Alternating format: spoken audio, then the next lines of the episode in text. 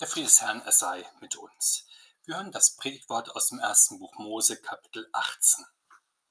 Da brachen die Männer auf und wandten sich nach Sodom, und Abraham ging mit ihnen, um sie zu geleiten.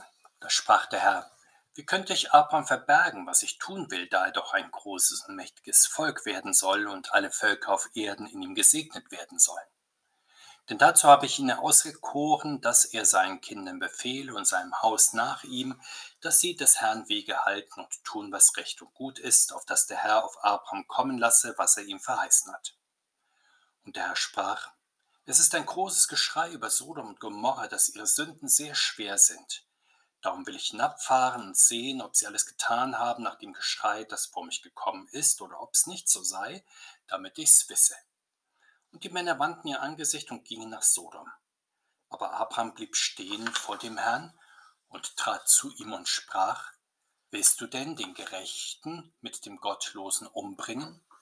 Es könnten vielleicht fünfzig Gerechte in der Stadt sein, wolltest du die umbringen und dem Ort nicht vergeben um fünfzig gerechter Willen, die darin wären? Das sei ferne von dir, dass du das tust und tötest den Gerechten mit dem Gottlosen, so dass der Gerechte wäre gleich wie der Gottlose. Das sei ferne von dir, sollte der Richter aller Welt nicht gerecht richten. Der Herr sprach, finde ich fünfzig Gerechte zu Sodom in der Stadt, so will ich um ihretwillen dem ganzen Ort vergeben.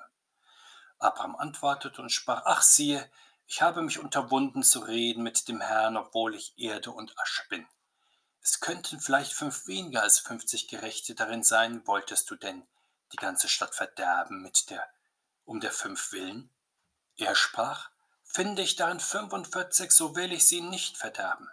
Und er fuhr fort, mit ihm zu reden und sprach, man könnte vielleicht vierzig darin finden, er aber sprach, ich will ihnen nichts tun um der vierzig willen. Abraham sprach, zürne nicht, Herr, dass ich noch mehr rede, man könnte vielleicht dreißig daran finden. Er aber sprach, finde ich dreißig darin, so will ich ihnen nichts tun. Und er sprach, ach siehe, ich habe mich unterwunden, mit dem Herrn zu reden, man könnte vielleicht zwanzig darin finden. Er antwortete, ich will sie nicht verderben, um der zwanzig willen. Und er sprach, ach zürne nicht, Herr, dass ich nur noch einmal rede, man könnte vielleicht zehn darin finden. Er aber sprach, ich will sie nicht verderben, um der zehn willen. Und der Herr ging weg, nachdem er aufgehört hatte, mit Abraham zu reden, und Abraham kehrte wieder um an seinen Ort. Der Herr segne diese Worte an uns. Amen. Abraham hatte die drei Männer, die Boten Gottes, aufgenommen. Sie hatten Sarah und ihm die Geburt ihres Sohnes Isaac angekündigt, aber die Boten Gottes sind oft mit sehr unterschiedlichen Botschaften unterwegs. Während sie Abraham und Sarah großes Glück ansagen, wird sie ihr Rückweg in die Stadt Sodom führen, der sie den Untergang bringen. In ähnlicher Weise wird der Engel des Herrn zur Zeit des Mose am Abend des Auszugs durch Ägypten ziehen und manchen Häusern den Tod des Erstgeborenen bringen, anderen aber die Rettung.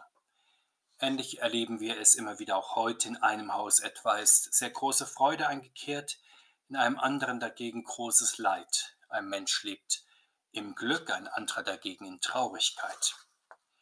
Die menschliche Weisheit zuckt angesichts dieser Höhen und Tiefen des menschlichen Lebens oft nur mit den Schultern und sagt, dass man in vollen Zügen eben genießen muss, solange man beim Rad des Lebens oben auf ist und wenn sich das Rad des Lebens dann weiter dreht und es mit einem abwärts geht, dann muss man das als Schicksal einfach so nehmen, wie es ist. An Abraham aber sehen wir, wie es mit Gottes Hilfe besser geht. Denn der Herr lässt ihn nicht in Unwissenheit über seine Pläne, weder die glücklichen noch die tragischen, sondern er zieht ihn ins Vertrauen und macht ihm durch sein Wort seine Wege im Voraus bekannt. Aber warum tut Gott das? Es liegt an dem besonderen Verhältnis, in dem Gott zu Abraham steht.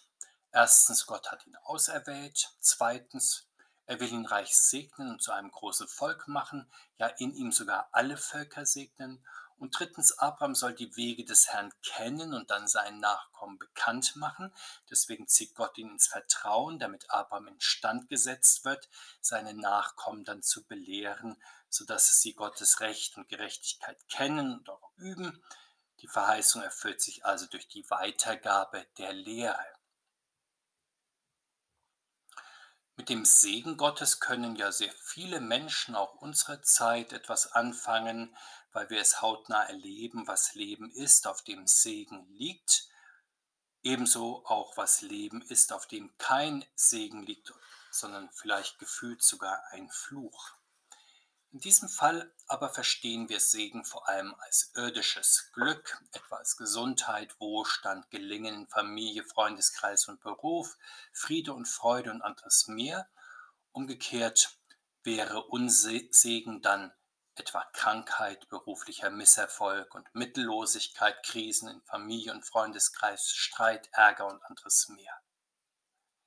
Und das, was wir hier für das private Leben kurz umrissen haben, gilt dann auch für das Leben etwa in den Berufen, ja in der ganzen Gesellschaft, sodass man dann auch für diese Lebensbereiche ziemlich exakt bestimmen kann, ob gerade auf ihnen Segen oder eher Fluch liegt. Doch bei Abraham begegnet uns mehr als weltlicher Segen und irdisches Glück, als Gott ihn auserwählt und beruft zum Träger und zur Quelle der Verheißung, da beginnt ja nicht in erster Linie sein weltlicher Wohlstand, sondern vielmehr sein geistliches Leben mit Gott. Gottes geistlicher Segen beginnt sich in seinem Leben mehr und mehr auszuwirken. Und das sehen wir daran, dass zum Zeitpunkt unseres Gespräches hier keines der großen Versprechen Gottes an Abraham wirklich in Erfüllung gegangen ist. Es ist alles noch reine Verheißung der sich Abraham im Glauben festhält. Faktisch ist ja Abraham in der Welt zu diesem Zeitpunkt ein armer Mann. Er ist ein landloser und nicht sesshafter Viehhirte, noch dazu sehr betagt und ohne gemeinsame Kinder mit Sarah. Und wie dieser Mann nun ein Stammvater eines großen Volkes, ja sogar Segensvermittler für alle Völker werden könnte, das ist nach menschlichem Ermessen vollkommen unerfindlich. Der einzige Grund hierfür liegt in der Wahl und Berufung Gottes, dass Gott Abraham anspricht, ihn ins Vertrauen zieht, ihm sein Wort anvertraut, damit er es dann an die nachfolgende Generation weitergibt. Abrahams Glaube an das Wort und die Verheißung Gottes ist das, was ihn für alle späteren Gotteskinder dann auch vorbildlich macht. Wie er fragen auch wir Christen nicht in erster Linie nach weltlichem Segen, den uns Gott schenken will, sondern danach, dass wir von Jesus Christus berufen sind, das Evangelium anzunehmen und zu glauben und es dann an andere Menschen weiterzugeben. Wie das nun das Reden Gottes und unser Hören und Glauben bestimmt, das sehen wir am weiteren Gespräch zwischen Gott und Abraham. Es geht ja nun um eines der großen Geheimnisse von Gottes Handeln mit dem Menschen, dass Gott die Bosheit des Menschen und ihren Unglauben immer wieder bestraft und das bisweilen schon mitten in der Zeit. Aber er handelt dann nicht kurz entschlossen und gleichsam aus heiterem Himmel, sondern nach gründlicher Prüfung. Außerdem weiht er die Glaubenden ein, damit sie es wissen und auch die anderen Menschen noch einmal warnen können. Deswegen zieht ja Gott hier Abraham ins Vertrauen und sagt, das große Geschrei über die Sünden Sodoms und Gomorras an sein Ohr gedrungen sei, damit sind die Klagen der Geschädigten gemeint, die zu Gott emporsteigen und von ihm genau registriert werden, selbst wenn Menschen Unrecht decken und nicht ahnden wollen. In einem zweiten Schritt macht Gott sich sogar die Mühe, diesen Klagen dann nachzugehen. Deswegen schickt er ja die Engel Gottes herab und sieht, ob die Klagen auch wirklich begründet sind oder nicht. Wir überlegen vielleicht, warum das für Gott überhaupt erforderlich ist, denn er erkennt ja problemlos menschliche Sünden und berechtigt Beschwerden, Kraft seiner Allwissenheit auch aus himmlischer Ferne. Doch Gott schickt seine Engel auf die Erde und sozusagen direkt an den Tatort zur Beweisaufnahme und das dient dem ordentlichen Verfahren, dass Gott gerichtsfeste Beweise einsammelt. Deswegen ordnet er zwei Engel nach Sodom ab, während einer noch bei Abraham zurückbleibt. Wir Christen kennen diese Beweisaufnahme Gottes noch einmal in gesteigerter Form, dass Gott durch seine Menschwerdung Jesus Christus die Sünden der Menschen sogar am eigenen Leib erfahren möchte. Er begibt sich in die Hände der Sünder hinein, lässt sich die Sünden der Welt aufladen. Aber schon zur Zeit Abrahams macht er dann Glaubensmenschen zu Mitwissern und Beteiligten am Verfahren. Wir erfahren, dass der Engel Gottes vor Abraham stehen bleibt. Das ist eine stille Aufforderung an Abraham, dass er sich zu diesem Fall nun verhalten soll. Nicht nur so, dass Abraham eine persönliche Meinung äußern soll, ob er nun die Menschen in Sodom für schuldig hält oder eher nicht, oder gar so, dass Abraham noch als zusätzlicher Verkläger der bösen Menschen von Sodom auftreten würde, sondern so, dass Abraham die Rolle eines Anwaltes angetragen und zugeschrieben wird. Er soll und er darf für die Menschen von Sodom mit seiner Fürbitte eintreten. Das ist natürlich eine große Ehre, aber auch eine sehr große Verantwortung. Damit verstehen wir genauer auch das große Geheimnis der Fürbitte, das auch der christlichen Gemeinde heute natürlich aufgetragen ist. Wir denken ja bisweilen, dass es ein Akt von Höflichkeit ist, vielleicht auch von Mitmenschlichkeit, nicht nur für sich selbst zu beten, sondern immer wieder zumindest auch für andere Menschen. In diesem Fall wird das Beten leicht aber zu einer Zurschaustellung der Großherzigkeit des Beters vor der versammelten Gemeinde oder auch der gesamten Gemeinde insgesamt. Dabei ist Gebet ja bekanntlich vor allem und zum größten Teil Gespräch mit Gott. In unserem Bibelwort sehen wir, dass Gott dem Beter sogar Anteil gibt an seiner Weltregierung, indem er ihm die Rolle des Anwalts überträgt, auf den der Richter auch hört. Und Abraham nimmt diese Aufgabe an. Wir werden gleich sehen, wie er sie ausfüllt, nicht nur pro forma, wie das manchmal ja leider bei Pflichtanwälten der Fall ist, die routiniert eine Pflichtverteidigung übernehmen, die ihnen übertragen wird, sich dabei aber nicht sonderlich mit dem Angeklagten und seiner Sache identifizieren und weil sie eben auf diese Aufträge angewiesen sind, auch keinen Ärger mit dem Richter oder dem Staatsanwalt riskieren wollen. Abraham dagegen übernimmt seine Verteidigerrolle mit vollem Einsatz, er ringt betend mit Gott um die Menschen in Sodom, die dem Untergang geweiht sind, und dabei wagt er sogar an die Ehre Gottes zu appellieren und ihm die Rechtsgrundsätze vorzuhalten, denen Gott in seinem Richten verpflichtet ist.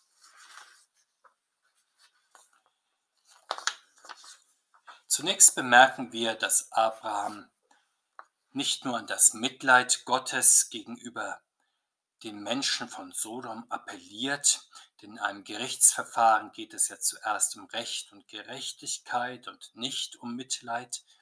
Aber welchen Rechtsgrundsatz könnte Abraham nun geltend machen, wo doch die Menschen in Sodom vielfach gegen die Gebote Gottes verstoßen haben?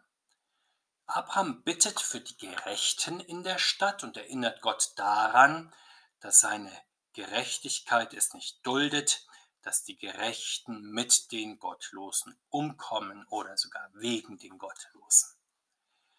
So beginnt das Gebet des Abraham sehr stark. Er war sich sicher, dass die Sache der Stadt noch nicht verloren ist, eben weil es diese Gerechten gibt und Gott wegen dieser Gerechten bei den Ungerechten Gnade vor Recht ergehen lässt. Gott bestätigt ihm auch diesen Grundsatz, er will der ganzen Stadt vergeben wegen der Gerechten. Aber nach seinem starken Auftaktplädoyer merkt man, wie Abraham beim Beten in Stocken gerät. Denn seine ganze Argumentation war ja auf der Annahme gebaut, dass es eben Gerechte in der Stadt gibt. Zunächst schätzt Abraham etwa 50 aber im Gegenüber zu Gott wird ihm deutlich, dass es weniger, ja sehr viel weniger sind. Es beginnt damit, dass Abraham erschrocken bemerkt, wer er selber ist und was er im Gegenüber zu Gott hier eigentlich tut. Er, der Staub und Asche ist, redet mit dem ewigen Gott, ja pocht vor dem heiligen Gott auf die Gerechten, die in Gottes unbestechlichen Augen aber gar keine Gerechten sind. Und so betet er auf einmal wie ein Mensch, der im Treibsand feststeckt und immer tiefer versackt, oder wie ein Ertrinkender. Seine Anfangsgewissheit wird ihm beim Beten mehr und mehr pulverisiert. Er verhandelt ja nicht mit dem Herrn, wie manchmal gesagt wird, um sozusagen einen guten Preis herauszuschlagen oder einen möglichst guten Deal zu machen, wobei er dann einen immer besseren Deal macht gegen Ende hin sondern in seiner Bitte zieht er sich und den Verteidigungsring um die bedrohten Menschen notgedrungen immer enger, zieht sich auf immer kleinere Gewissheiten zurück, 45, 40, 30, 20 und 10 Gerechte. Und Gott geht dann in erstaunlicher Geduld mit seinen Trippelschritten mit. Abraham hat wohl insgeheim dann schon recht bald bemerkt, dass seine Verteidigung im Grunde gescheitert ist, aber er gibt dennoch nicht auf. Immer wieder bittet er Gott, nicht über ihn zu zürnen, weil er nicht aufhört, unter der immer gleichen Annahme weiter zu bitten. Zuletzt bittet er um die Verschonung der Stadt wegen zehn Gerechten. Gott sagt ihm das in seiner Großmut auch zu und dann hört Abraham auf, der Engel geht weg, um in Sodom Gerechte zu suchen, aber er findet leider nicht einmal zehn davon.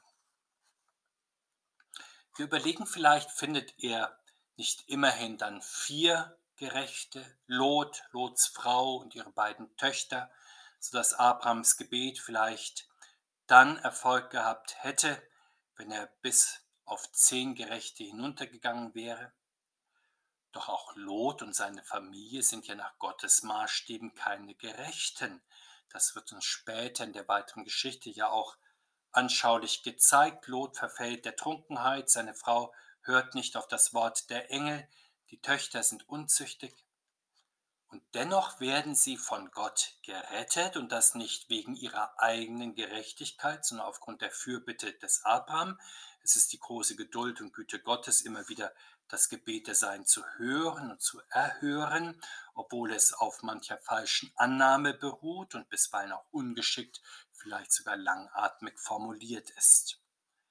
Aber Worauf sollten Christen ihr Gebet dann besser gründen, wenn nicht auf die Gerechtigkeit der Gerechten? Der Christus lehrt uns ja, wie wir beten sollen und können.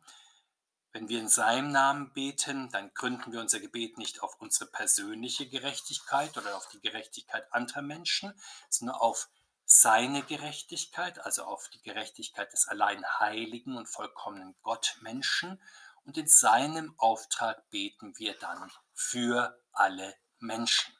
So tun es die Apostel besonders nach der Himmelfahrt des Herrn. Sie bitten um den Heiligen Geist, der dann auch zu Pfingsten über sie ausgegossen wird und in dessen Kraft sie der ganzen Stadt Jerusalem das Evangelium sagen. Aber ist dieses Gebet der christlichen Gemeinde im Namen Jesu für alle Menschen ein Garant nun dafür, dass die Stadt ja die Welt insgesamt vor den Gerichten Gottes verschont bleiben? Nein, und so bemerkt es ja Jesus selbst, als er einmal über die Stadt Jerusalem weint und ihr das Gericht ankündigt, denn sie erkennt nicht, was dem Frieden dient, sie erkennt nicht den Gottessohn, der in ihrer Mitte ist. Und damit ist auch uns Christen heute die Grenze unserer Fürbitte aufgezeigt.